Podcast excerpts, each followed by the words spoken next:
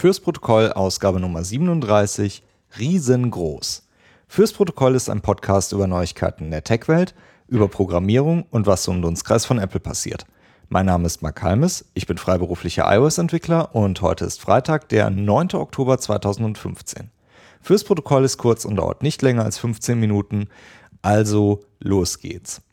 Letzte Woche gab es ein Update von Fantastical für den Mac und diese Woche ist es soweit und es gibt Fantastical 2.5 für iOS. Das äh, hat nicht sonderlich überrascht. Wie gesagt, es wurde ja schon angekündigt von den Jungs von Flexibits.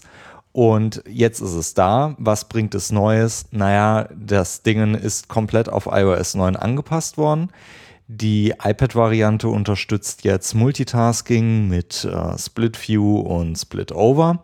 Das ist äh, ziemlich cool. Das äh, verwendet sich auf dem iPad schon sehr, sehr nice.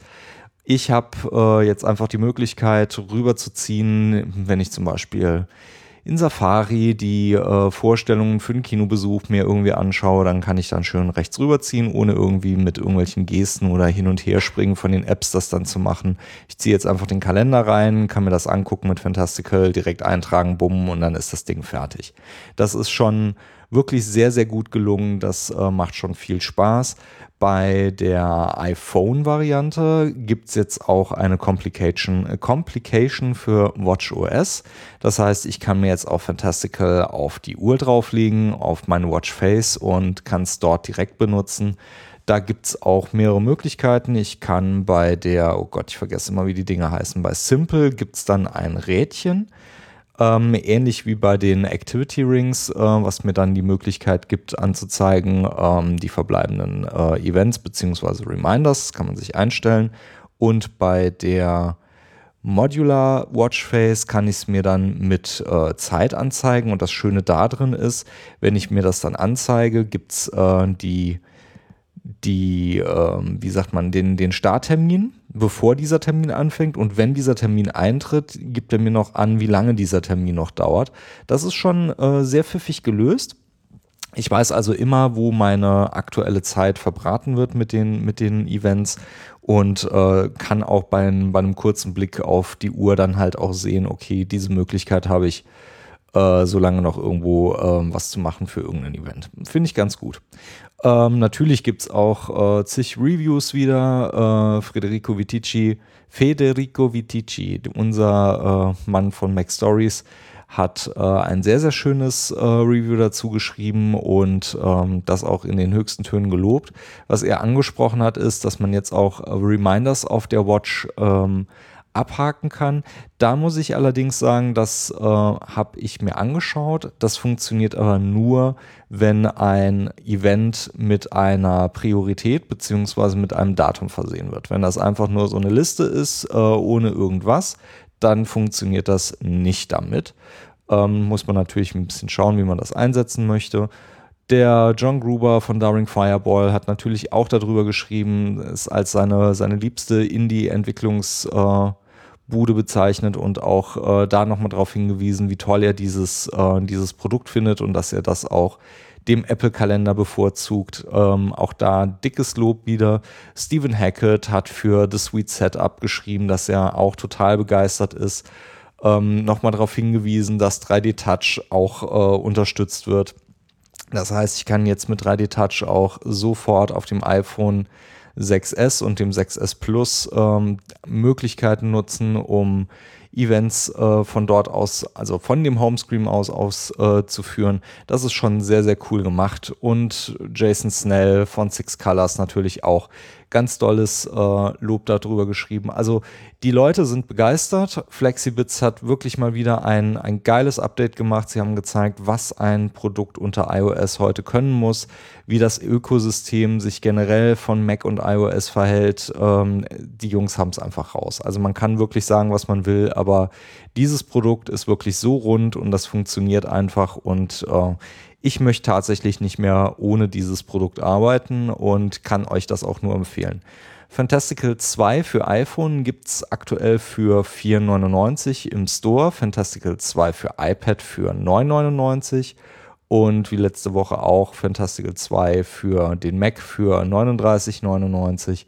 Also ja, das äh, ist nicht eine 99 Cent App, aber ganz ehrlich, die Jungs, die wissen, was sie da tun und äh, die Updates, die da jetzt reingekommen sind, die waren auch alle kostenlos.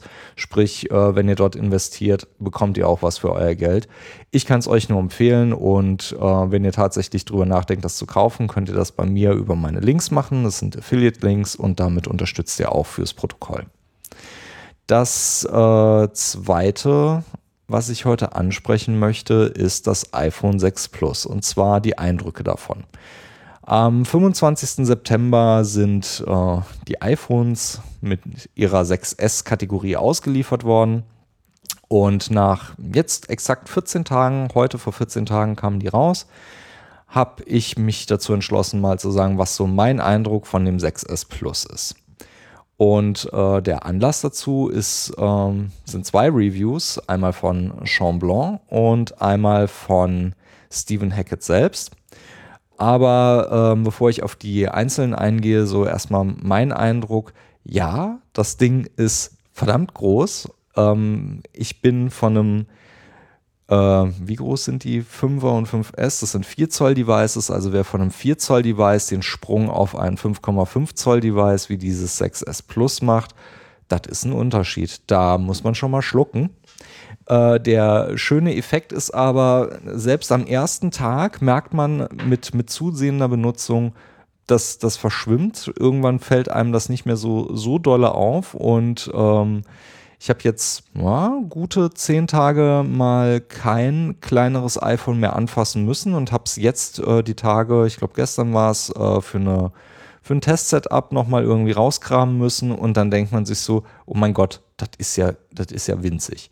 Also der Effekt, dass man da so ein riesen, riesen Ding in der Hand hat, das ist, das ist eine Sache, aber der, der Umkehrschluss, wenn man dann auf ein kleineres Device umspringt, das ist dann auch wieder ähm, eine, ja, so ein bisschen Erleuchtung. Ich habe damals so den, den gleichen Effekt gehabt, als das iPhone äh, draußen war mit, mit 3,5 Zoll und dann kam irgendwie das iPad raus und man hat sich so gedacht, naja, ist halt ein großes iPhone. Die Apps waren damals noch alle nicht so äh, sophisticated auf dem iPad und mit so vielen Unterschieden, dass man da hätte von der, von der Software her was hätte merken können. Also war es halt wirklich wie ein großgezogenes iPhone. Und wenn man dann aber so nach einer Stunde rumspielen auf dem iPad dann wieder auf sein 3,5 Zoll iPhone drauf geschaut hat, da war man schon erschrocken, weil dann äh, wirkte das wirklich wie eine Briefmarke und man wollte das gar nicht mehr nutzen. Und später ging es dann auch so mit dem Sprung von 3,5 Zoll auf das äh, 4 Zoll Device. Das ist schon, das ist schon ein Unterschied, das merkt man auch. Aber jetzt erstmal zu den Reviews. Äh, Blanc schreibt in, seinen, in seinem Review, dass er tatsächlich das erste Mal jetzt äh, diesen Sprung auf dieses große 5,5 Zoll Device gemacht hat und ähm, hat auch als allererstes mal so geschrieben, dass, dass Freunde ihm davor gewarnt haben, egal ähm, aus welchem Lager, ob das jetzt das 6er oder das äh, 6S Plus äh, Lager waren, ähm, dass, dass man sich dem Ganzen so ein bisschen Zeit geben sollte, so ein bis zwei Wochen, bis man halt dementsprechend mal ein Gefühl für dieses Gerät hat und ähm, das kann ich an der Stelle auch tatsächlich so unterschreiben. Ihr braucht einfach eine Zeit, um klar unterscheiden zu können, so ist das was für mich oder ist das nichts. Ähm, er stellt natürlich so ein paar Punkte raus. Ähm, was ich interessant fand, war, dass äh, das dass Steven, äh, Quatsch, dass äh, Chamblanc an der Stelle die Batterielaufzeit nicht als besonders interessant ausgezeichnet hat. Ähm, einfach weil er von sich aus sagt, ich sitze den ganzen Tag irgendwo, wo ich, wo ich Strom habe und ich habe auch schon mit, mit alten Telefonen nie das Problem gehabt, dass ich irgendwie zum Mittag hin schon keinen Strom mehr hatte. Also ist äh, die Akkulaufzeit für ihn nicht so das Ding. Da kann ich euch direkt, direkt von meinem Eindruck her sagen, ich habe auch nicht die, die Notwendigkeit tatsächlich von, äh, von einer Akku langen Akkulaufzeit zu profitieren, weil ich halt auch Ne, Natur der Sache, das Ding steckt dann halt dann doch schon mal irgendwo am Strom oder am Notebook und zieht dann darüber Strom. Also leer sind meine Telefone auch nie geworden. Aber es ist ein, ein sehr, sehr beruhigendes Gefühl, dass ich halt nicht abends nach Hause kommen muss und dran denken muss, um Gottes Willen hast du tatsächlich dein Telefon eingesteckt, weil äh, mit meiner aktuellen Nutzung hält so ein 6S Plus einfach mal locker zwei Tage durch. Und, und zwar ohne irgendwie in den roten Bereich zu kommen. Dann komme ich am zweiten Tag abends nach Hause und das Ding ist dann vielleicht bei 25 Prozent und äh, läuft immer noch. Das ist schon der Hammer. Also das ist äh, total krass. Dann äh, wird natürlich die, die große Auflösung des Displays angesprochen. Das ist einfach äh, immens. Das ist riesig. Die, die Auflösung von, ich glaube, 401 äh, dpi, ppi, je nachdem, wie man das rechnen mag, ähm, fantastisch, das ist, das ist Bombe. Da passt so viel drauf, ihr, ihr könnt so viel lesen. Das ist der Hammer. 3D Touch, ähm, das ist jetzt nicht unbedingt so ein, so ein Plus-Feature, aber äh, es ist halt ein, ein 6S-Feature und äh, das ist einfach großartig. So viele Sachen, die damit einfach viel angenehmer passieren, dass man halt zum Beispiel mit der Kamera irgendwie schnell agieren kann. Dieses, äh, ja, mach doch mal ein Selfie, ist halt schon, das ist gimmicky, aber es ist halt nett und es funktioniert halt auch gut. Und jetzt kommen so die ersten mit dazu, die diese Features nutzen, wie zum Beispiel gerade vorhin ja angesprochen, Fantastical oder auch äh, Omnifocus.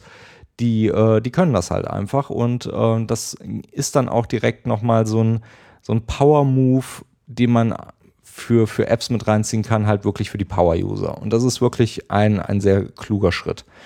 Äh, Im Endeffekt äh, sagt dann aber auch äh, Chamblon, dass er sich nicht wirklich sicher ist, ob das immer noch das richtige Telefon für ihn ist und schließt so mit, äh, mit, mit einem, ja, mit so einer Aussage, wo ich doch ein bisschen schmunzeln musste, dass, äh, dass er sagt, äh, ein 6S Plus erfordert kein iPad Mini mehr. Naja, ähm, ich finde, dass gerade mit iOS 9 ein iPad und auch natürlich ein iPad Mini ab der Retina-Generation mit Split View und Picture-in-Picture nochmal ein komplett anderer Move sind. Und genau das ist auch das, was ich auf dem 6S Plus vermisse. Es gibt viele Möglichkeiten, auch Apps im Portrait-Modus und Landscape zu benutzen und gerade dann im Landscape halt mit, äh, mit komplett anderen Möglichkeiten und auch anderen Layouts, wo ich halt diesen Platz habe. Aber äh, es gibt kein, kein Slide-Over. Dass ich zum Beispiel dieses Beispiel von vorhin, ich bin auf einer Webseite, habe mein äh, Riesentelefon auf die linke Seite gekippt, bin also jetzt im Landscape-Modus und könnte ja eigentlich von der Seite her was reinziehen. Natürlich ist das alles winzig und macht an der Stelle nicht so wirklich großen Sinn. Aber wenn man dieses Feature gerade auf dem iPad gewohnt ist und sich da auch wirklich austobt, dann ähm, ist das auch so ein Punkt, wo man jetzt sagen kann, oh Mann, äh, möchte ich eigentlich nicht mehr wissen. Jetzt äh, bin ich mir nicht hundertprozentig sicher, was seine Intention dahinter ist. Da geht er nämlich nicht wirklich drauf ein, ob er jetzt generell kein iPad mehr an dieser Stelle nutzen möchte oder ob er ein iPad Mini an dieser Stelle nicht mehr nutzen möchte. Also ob er generell sagt, iPad ist jetzt quasi raus und man braucht kein iPad mehr oder ob er sagt, naja, äh, iPad ähm, Mini ist, ist für die Größe, für den Sprung halt nicht mehr, nicht mehr zu gebrauchen. Ich persönlich mag mein iPad Mini, weil es halt einfach eine, ein cooler Formfaktor ist, den man halt auch mal in einer, in einer äh, kleinen Tasche irgendwie mitnehmen kann und äh, das Gewicht halt auch irgendwie nicht mit reinfällt. Ich muss aber auch dazu sagen, die, die Größe von einem, von einem normalen iPad Air, die macht da natürlich auch schon Sinn. Also das muss man an der Stelle einfach so ein bisschen differenziert betrachten und schauen, wie man, wie man das machen will. Ja, und dann äh, Stephen Hackett, äh, der so ein bisschen ein anderes äh, Bild reinzeichnet. Äh, Chamblon, der so ein bisschen verhalten, aber immer noch interessiert ist. Aber Stephen Hackett, der da voll drin aufgeht und sagt, das ist das Beste seit geschnitten Brot. Und ähm, so, so, zwei Sachen, die sind mir ganz dolle aufgefallen, ist äh, einmal die Aussage natürlich von RAM-Kapazität. Das Ding hat 2 GB RAM. Und äh, das macht natürlich alles ein bisschen geschmeidiger. Jetzt muss man dazu sagen, ich komme von einem, von einem iPhone 5 äh, der Sprung auf einen auf einen Sechser habe ich halt leider damals äh, verpasst, ähm, wollte ich nicht mitmachen. Das heißt, ich habe nicht mitgekriegt, wie das äh, mit dem Sechser ist äh, und mit dem 6 Plus auch nicht. Was äh, dann von äh, Stephen Hackett dort ein bisschen beschrieben wird, dass es ein bisschen hakelig war und nicht so dolle rund aber ähm, dass das jetzt halt einfach ein, ein so flüssiges Erlebnis ist und das kann ich auch einfach nur unterschreiben. Das Ding ist so verdammt schnell, das ist total abgefahren, das ist wirklich krass. Ähm, eine andere Geschichte, die mit dem Home-Button zu tun hat. Äh, und zwar ähm, der Home-Button mit Touch-ID ist so unglaublich schnell, dass man, dass man nicht mehr diesen Effekt hat, ich tippe mal kurz auf den, auf den Home-Button drauf und gucke mal, was an Notifications drin ist. Das ist einfach vorbei. Und das ist auch so ein Moment, wo man jetzt tatsächlich diese, dieses Muskelgedächtnis nochmal irgendwie lösen muss und schauen muss, wie komme ich denn jetzt zu Rande und kann das machen. Das muss man jetzt über den Sleep-Wake-Button an der rechten Seite machen und muss dann halt schauen, wie man das wischt. Und ganz ehrlich, bei einem, bei so einem großen Telefon, das bedient man sowieso nicht mehr mit einer Hand. Ich kann das nicht einhändig bedienen, ohne irgendwie das Gefühl zu haben, das fällt mir gleich runter. Also da muss man schon irgendwie hin. Aber alles in allem kann ich euch sagen, ich bin sehr happy mit dem Device. Ja, es ist groß. Ähm, Im Sommer wird es nochmal spannend, wie man das irgendwie in einer leichte Leinenhose oder sonst irgendwas, wenn man sowas anhat, wie man da so ein Riesentelefon mit reinbricht. Aber aktuell, wo es draußen auch anfängt, langsam ein bisschen kälter zu werden und man wieder mit Jacke und, und Mantel irgendwie unterwegs ist, da geht das einfach noch. Das kann man da schon machen. Und äh, naja, ich äh, finde es geil. Ich habe Riesenplatz, super schnell, super angenehm. Also von mir eine ganz klare Empfehlung, aber auch Achtung, es ist halt ein Riesenteil. Da, wenn er, wenn er das wirklich nur im, im Store ausprobiert, das könnt ihr vergessen. Das äh, wird nicht funktionieren. Ihr müsst dem Ganzen einfach ein paar Tage Zeit geben und äh, im Zweifelsfall dann nochmal umtauschen. Das war die Ausgabe Nummer 37 von Fürs Protokoll. Die Links zur Ausgabe findet ihr in den Shownotes oder auf www.protokollcast.de slash 37. Dort könnt ihr auch gerne Kommentare hinterlassen oder ihr schickt einen Tweet an protokollcast auf Twitter. Wenn euch die Sendung gefallen hat, dann bewertet sie doch in iTunes. Und wenn ihr ein bisschen Zeit habt, dann schreibt ein Review. Das hilft nämlich anderen Hörern, den Podcast zu entdecken und mit euren Reviews könnt ihr ihnen sagen, was euch gefällt. Fürs Protokoll, ich bin Mark Halmes. Bis zum nächsten Mal.